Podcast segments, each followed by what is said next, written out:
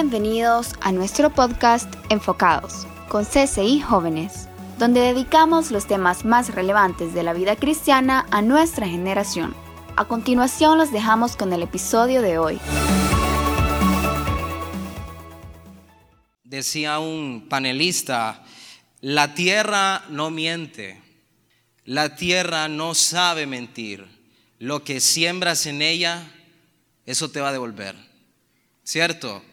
Nadie siembra tomates esperando zanahorias. Nosotros mentimos, pero la tierra no. Y ese mismo orden que hay en la tierra es un mismo orden espiritual. Y cuando hablamos de un eco, que es una resonancia que por efectos y por fenómenos, ¿verdad? Es algo que tú emites y regresa a ti. Hay gente que a veces piensa que le están hablando, ¿verdad? Y es ella misma. Estás ahí en el cuarto y Dios me habla de. Sos vos que está hablando y el eco se está recibiendo. Pues el eco también se puede aplicar en el ámbito espiritual. Es este término bien conocido de la siembra y la cosecha. Lo que siembras, recoges. Lo interesante es que sembramos ahora y ojalá supiéramos lo que vamos a cosechar. Ojalá que alguien nos dijera, Carlos, Josué, Ángel, María, Andrea, ojalá alguien nos dijera, esto está sembrando y si sigues sembrando esto, vas a cosechar esto otro. Ojalá fuera así de fácil. Pues la escritura nos habla sobre esto. ¿Qué cosas podemos hacer hoy que van a tener un efecto en el futuro? ¿Qué cosas son determinantes hacer hoy, decidir hoy, analizar hoy que van a tener consecuencias futuras. Y yo quiero que veamos tres cosas, si no las podemos ver, no se preocupen, con que una se quede en tu corazón es importante. Porque la Biblia tiene docenas y docenas y cientos de consejos, de principios. Pero hoy quiero traerte tres. ¿Por qué quiero traer estos tres? Porque son tres principios, consejos, como los quiera llamar, que utilizaron los primeros tres reyes del pueblo de Dios. Saúl, David y Salomón. Ellos fueron los primeros tres reyes en dirigir el pueblo de Dios, en guiar la nación de Dios. Tenían una labor tremenda. Estaban fundamentando las bases de lo que sería la sociedad a la manera de Dios aquí en la tierra. Quiero que comprendas lo que eso significa hasta hoy en día no se ha podido lograr. Pero estos tres hombres fueron los únicos que lograron mantener un ecosistema social allí, en medio de altos y bajos, que logró llegar al corazón de Dios o por lo menos mantener la palabra de Dios. Luego de, ellos tres, todo se vino abajo, como usualmente lo sabemos hacer los seres humanos, ¿verdad? Pero quiero que escuches tres cosas que estos hombres aprendieron en su vida. ¿Me acompañan? Vean lo primero. Vale la pena gastarse para Cristo. El primer rey que vamos a ver es Salomón. En una ocasión, un pastor que había dedicado toda su vida a servir al Señor, era un hombre de más de 60 años, es una historia real, él iba caminando, se dirigía a dar una conferencia, una charla, iba caminando con sus, con sus amigos, sus compañeros, servidores, y en lo que él va caminando, de repente se cae desmayado. En lo que él cae desmayado, sus amigos y servidores que iban ahí comienzan a buscarle ayuda. Aquel hombre estaba como cansado en el suelo y respiraba difícilmente. Y entre unos salen corriendo a buscar ayuda, otros tratar de llamar una ambulancia, otros viendo qué pasaba. Nadie prestaba atención a lo que aquel señor estaba susurrando con su voz cansada y tirado en el suelo. La gente seguía alborotada buscando cómo ayudarle y todos le gritaban, no hable, no hable, quédese callado, respire profundo y tranquilo. Pero aquel hombre no hacía caso y seguía pronunciando una frase. Y la gente no entendía que el hombre sabía lo que ese momento significaba para él. Como si él supiera que eran sus últimos alientos de vida. Él estaba tratando de emitir el lema de su vida, lo que lo había impulsado a él constantemente a lo largo de todo su ministerio. De repente uno de los que está cerca decide acercarse a escuchar a aquel hombre cansado. Y aquel hombre mientras estaba cansado solo decía lo siguiente, vale la pena gastarse para Cristo. Y volvía a respirar y decía, vale la pena gastarse para Cristo. Y falleció diciendo esta frase, vale la pena gastarse para Cristo.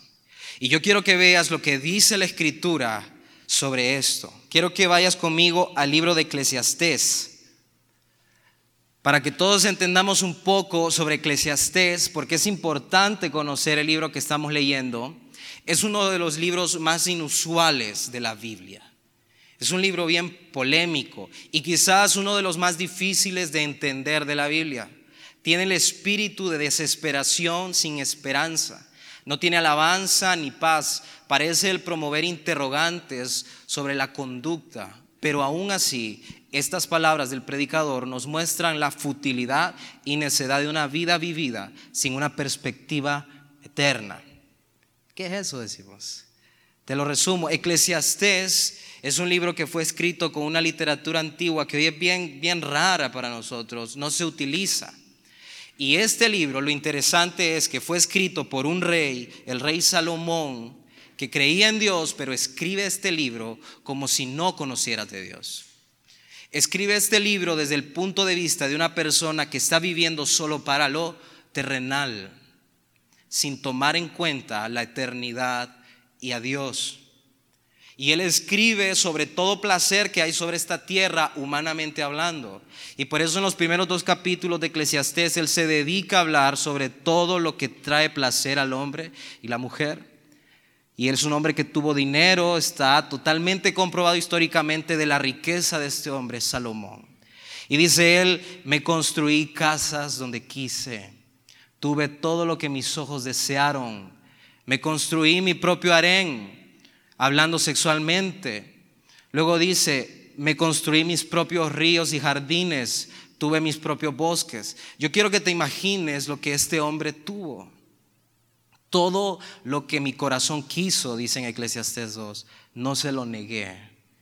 Pero al final de todo esto fue absurdo, dice Salomón.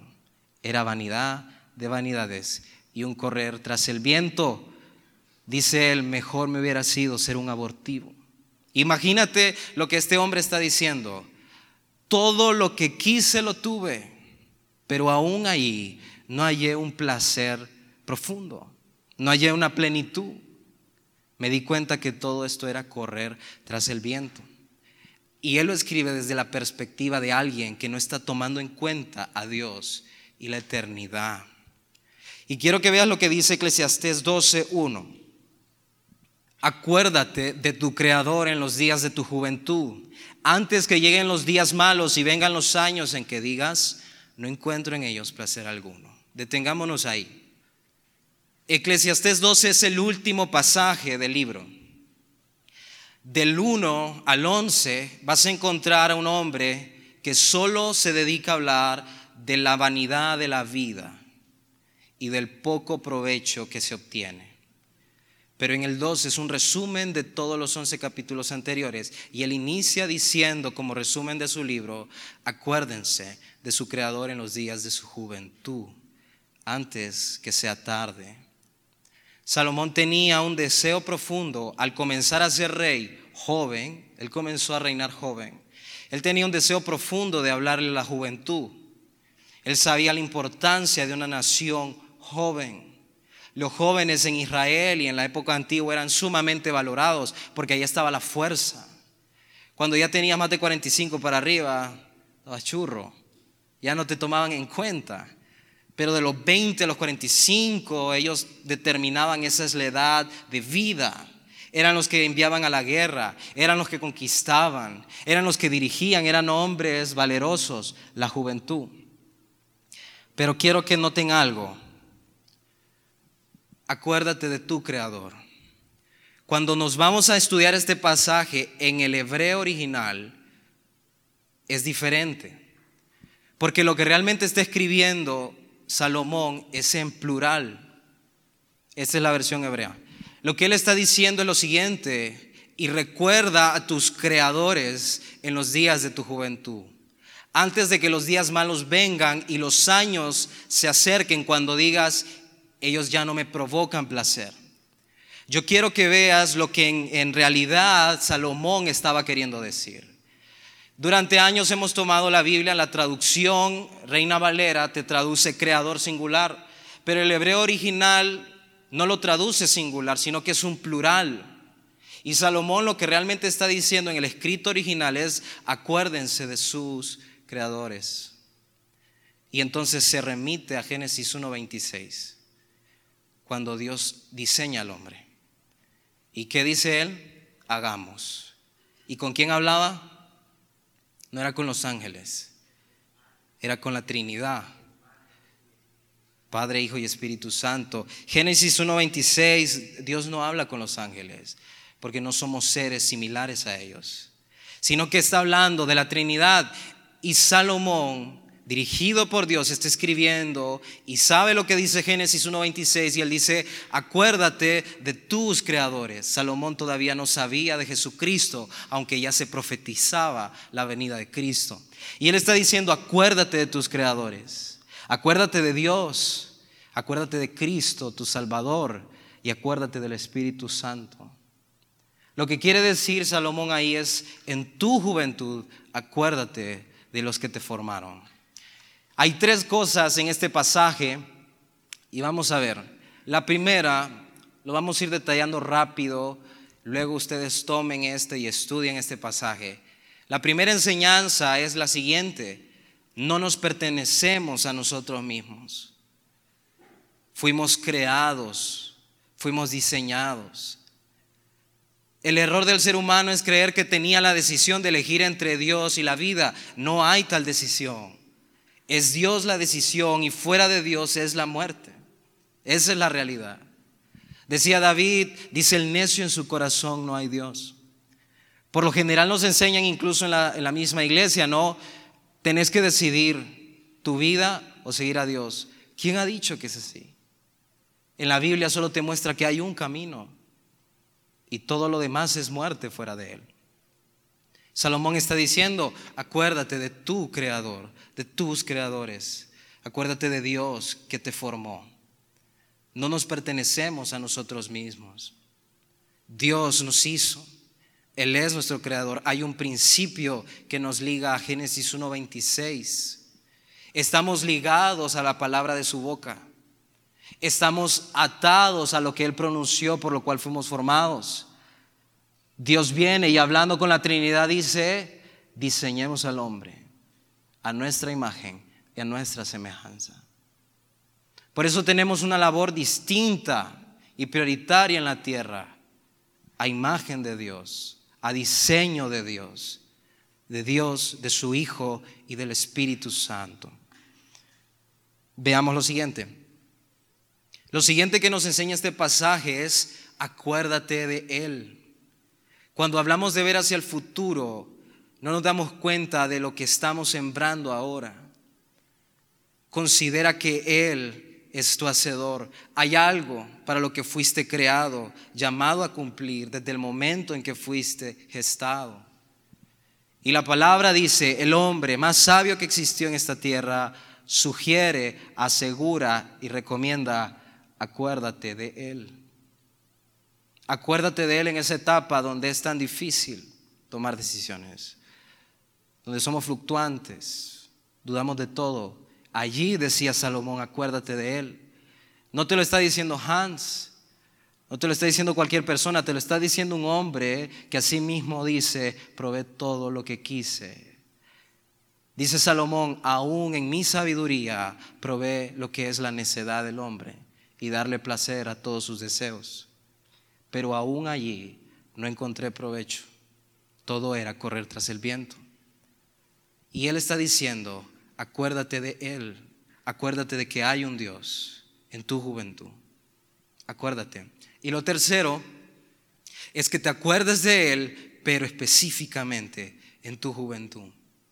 No fracases en dar a Dios lo primero y lo mejor de tu vida. Es la juventud el inicio del cumplimiento de tu deber aquí en la tierra. Tu juventud tú la puedes entregar como ofrenda. Es tu vida la que estás entregando. Y tú la puedes entregar al sexo desenfrenado. Tú lo puedes entregar al trabajo y vivir como loco trabajando. Tú lo puedes entregar a una relación y dedicarte a tu pareja todos los días y completamente. Y si se va Magdalena o llorando y si no está, sufrís. Tú puedes dedicarlo también a tus amigos y a pasar parrandeando de arriba abajo. Pero también tú, tú puedes entregar tu juventud como ofrenda y es lo que el escritor está diciendo. Ese hombre sabio está diciendo, al final de todo lo que probé me di cuenta de algo. Debemos acordarnos de Dios en nuestra juventud. Allí cuando puedes entregar y sobre todo donde estás sembrando para un futuro. ¿Cuántos han sembrado algo alguna vez? Cuando tú siembras algo, le das cuidado, lo proteges, ¿sí? Lo mantienes. Hay gente que siembra algo y ahí lo deja y le da el sol y no, se murió, fíjate. ¿Y lo cuidaste? No, yo lo sembré. Y el cuidado, ah, se tenía que cuidar, pucha. Lo mismo pasa. Y yo quiero preguntarte antes de que pasemos al siguiente, ¿qué estás sembrando? ¿Qué sembraste el año pasado? En serio, pregúntatelo, ¿qué sembraste? ¿Qué sembraste? ¿Te dejaste llevar por el placer? ¿O sembraste hábitos, formaste algo, dominaste tu cuerpo, dominaste un pensamiento, realmente trabajaste en tu vida? ¿Qué sembraste el año pasado? Recuerda que un día vas a cosecharlo. Un día lo vamos a cosechar. A veces no se entiende, ¿verdad? El perdón y la justicia de Dios. Y creemos que el perdón de Dios nos libra de su justicia. No es así. El perdón de Dios cubre nuestro error para la eternidad. Bendita sangre que nos limpia. Pero la justicia de Dios es, gobernada sobre todo el mundo, es dirigida sobre todo el mundo. Y un día ella reclama lo que es suyo. Y es lo que está diciendo el escritor. Acuérdense, antes de que vengan los días malos, dice él. Y sigue hablando. Antes de que vengan los días donde el cuerpo te duela, donde hayan lamentos, donde te, te lastime el corazón de todo lo que hiciste antes, acuérdate cuando seas joven. Acuérdate.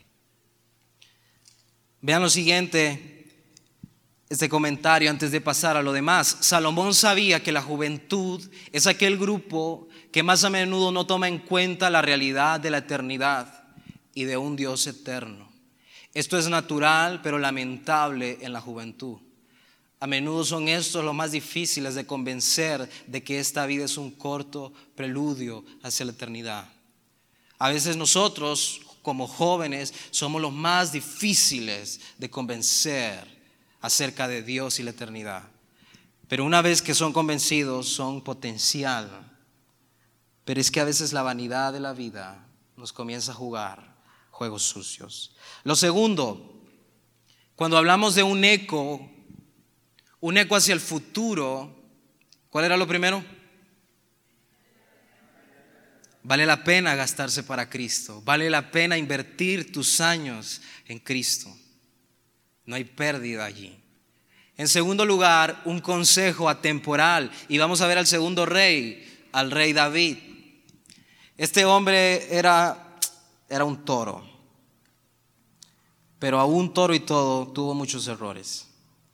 Quiero que vean, vamos al Salmo 119 y comentarles un poco mientras llegan ahí. Ese es el capítulo más largo de la Biblia. De toda la Biblia, el Salmo 119 es el más extenso. Cada uno de sus 177 versículos, excepto cuatro, mencionan la palabra de Dios. Está organizado en un patrón acróstico, o sea que utiliza letras para iniciar o en medio de sus versículos. Hay 22 letras en el alfabeto hebreo y este salmo contiene 22 unidades de 8 versículos cada una. Este libro, visto desde el punto de vista no cristiano, es una obra de arte literaria de la historia. Los lectores de, escritos antiguos toman esta porción de la Biblia y la estudian porque es una obra de arte literaria. No la estudian desde el punto de vista espiritual, pero entonces la toman desde el punto de vista escritural y dicen, qué hermoso esto. ¿Quién escribió esto? Este salmo contiene 22 unidades de 8 versículos cada uno. Cada una de esas 22 secciones se da a una letra del alfabeto hebreo y cada línea en esa sección comienza con esa letra. Cada uno de las secciones de este salmo está relacionada al alfabeto hebreo que significa también otro símbolo. Y cada significado de esta letra va acorde a lo que escribió en esa sección el salmista. Este man estaba fumado. Créanme, estaba fumado. Es una obra que no crean que se escribió en una semana, la escribió David a lo largo de toda su vida. Realmente fue un hombre que aprendió a amar la palabra de Dios. Y él nos da un consejo atemporal que no cambia. Quiero que vean lo que dice Salmo 119, versículo 9. Dos versiones, NBI y Reina Valera. ¿Cómo puede el joven llevar una vida íntegra? Pregunta David. Viviendo conforme a tu palabra, responde él. Él hace una pregunta y también tiene la respuesta. Y él dice, ¿cómo puede el joven llevar una vida íntegra? Viviendo conforme a tu palabra. En otra versión te lo traduce así, ¿con qué limpiará el joven su camino? Con guardar tu palabra. Cuando David escribe este salmo, este hombre ya tiene recorrido, aquí ya no es un joven. Este hombre ya está muy mayor y tiene bastante experiencia. Cuando tú lees este salmo y ves otros salmos del, del 50 para abajo, ves la diferencia con la que él escribe. En este momento David ya ha pasado vergüenza espiritual, ya cometió muchos errores en este momento él ya se da cuenta que el orgullo humano no sirve para nada. Se da cuenta que todos podemos caer y todos podemos fallar delante de Dios. Ha cometido asesinato, adulterio, engaño y ha traicionado incluso a su Dios. Y es ahí cuando él escribe esto y dice, ¿cómo puede un joven limpiar su camino? ¿Cómo puedes tú limpiar tu vida? ¿Cómo puedes mantener una vida íntegra guardando la palabra de Dios? Quiero que veas lo siguiente. Es un comentario de este hombre, un, gran predicador de hace siglos atrás. Este énfasis incansable del Salmo ha llevado a algunos a acusar al salmista de adorar la palabra en lugar del Señor. Pero se ha observado que cada referencia aquí a la escritura, sin excepción, la relaciona explícitamente con su autor que es Dios. De hecho, cada versículo del 4 al final es una oración de afirmación dirigida a Él. Esta es una verdadera piedad, un amor de Dios, no desecado por el estudio, sino renovado, informado y alineado por Él. David ya había pasado esa etapa de, ya no estoy leyendo la Biblia. Ya había pasado esa etapa de me duermo, fíjate, cuando estoy leyendo. Sí. Ya había pasado esa etapa, ayer la leí, hoy me voy a dormir. Esa etapa David ya la había pasado. Esa etapa ya se había ido, sátrapa, Nicodema. Ah, esa, esa, esa ya la había pasado. Él ya está en una etapa donde supo que dejar la palabra lo llevó a la destrucción física de su nación y de su propia familia. Cuando él comete adulterio, dice la escritura que él estaba en casa cuando tenía que estar en guerra. Y eso te habla de un estado de comodidad en que él había entrado. Así que quiero que veas bien lo que está pasando ahí. Un hombre que ha vivido nos asegura lo siguiente, vive conforme a ella y guárdala. Ella te mantendrá limpio. Vean lo siguiente el significado de guardar algo en la escritura. Es tener cuidado de algo, es vigilarlo, es defenderlo, es poner algo donde esté seguro, es preservar algo del daño que pueda sobrevenir. A eso se está refiriendo David cuando dice, guarda la palabra, defiéndela, presérvala de lo que quiera destruirla, cualquier idea, nociva, cualquier pensamiento que te esté desviando. Cuando hablamos de hacer un eco hacia el futuro, chicos, siembren ahorita en su juventud guardando la palabra de Dios. Ella les va a permitir cosechar abundantemente. Ella te va a permitir cuando tengas 30, 35, 40, 45, 50, 60, poder recoger lo que otros lamentablemente no podrán.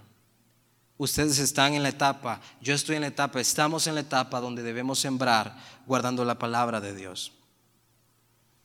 La palabra de Dios es el único libro dado por Dios que puede limpiar el alma. No hay otro. No hay otro, chicos. No son los ocho tomos de Harry Potter.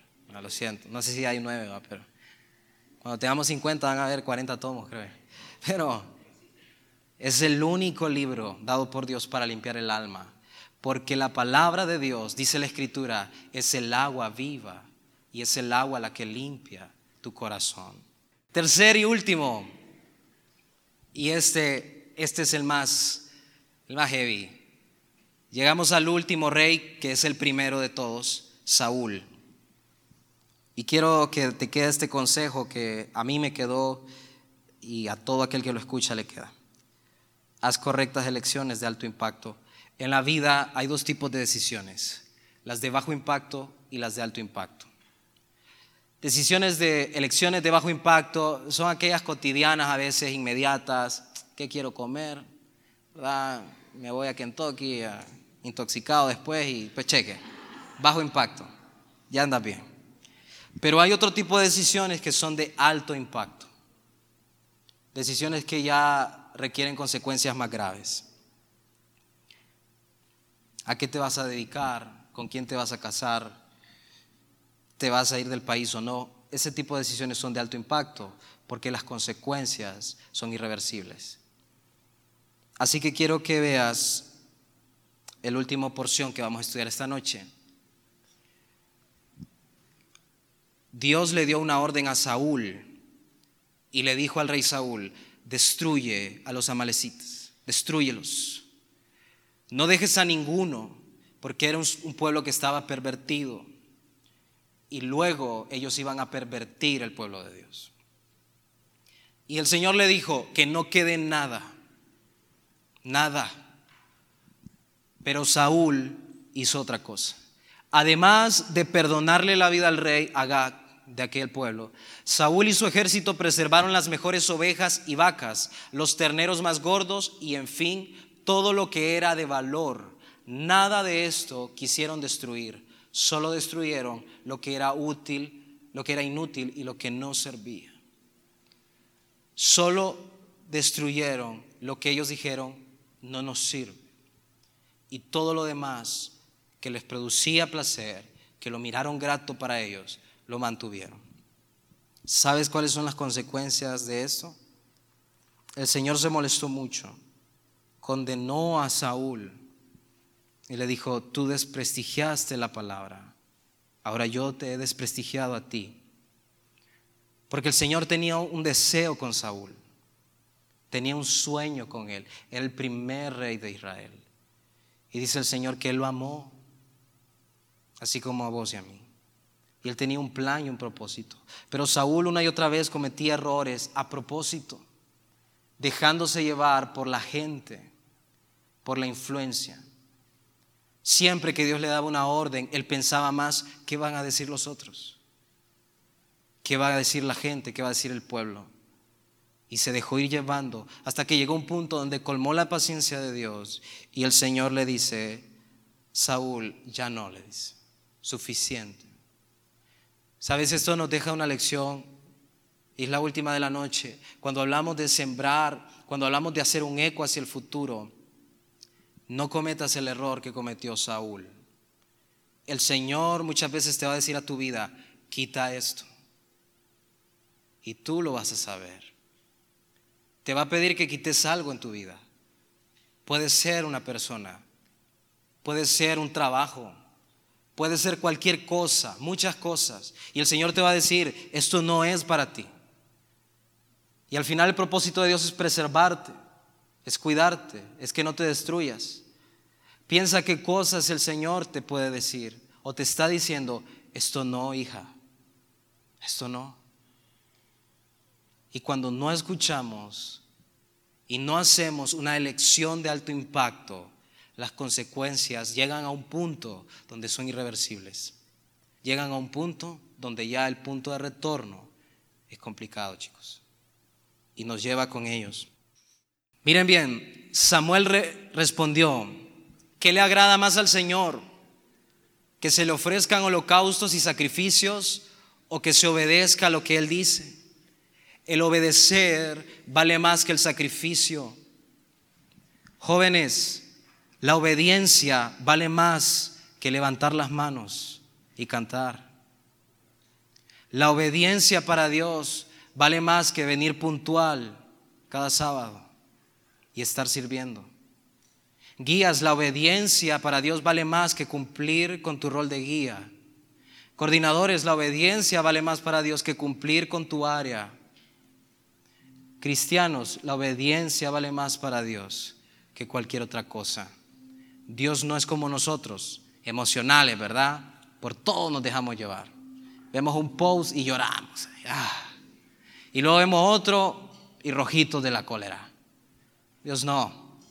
Y el Señor le está diciendo, ¿querés agradar mi corazón? Le dice, a mí me encanta la obediencia, dice Dios. La obediencia. Y por último, le dice, la rebeldía, Saúl, es tan grave como la adivinación y la arrogancia como el pecado de la idolatría. Miren qué tremendo cómo lo ve Dios. Chicos, hagamos un eco hacia el futuro este año. Ustedes van a sembrar este año, yo voy a sembrar este año y de repente no vamos a ver pronto la cosecha. Pero un día la justicia de Dios vendrá a reclamar lo que es suyo.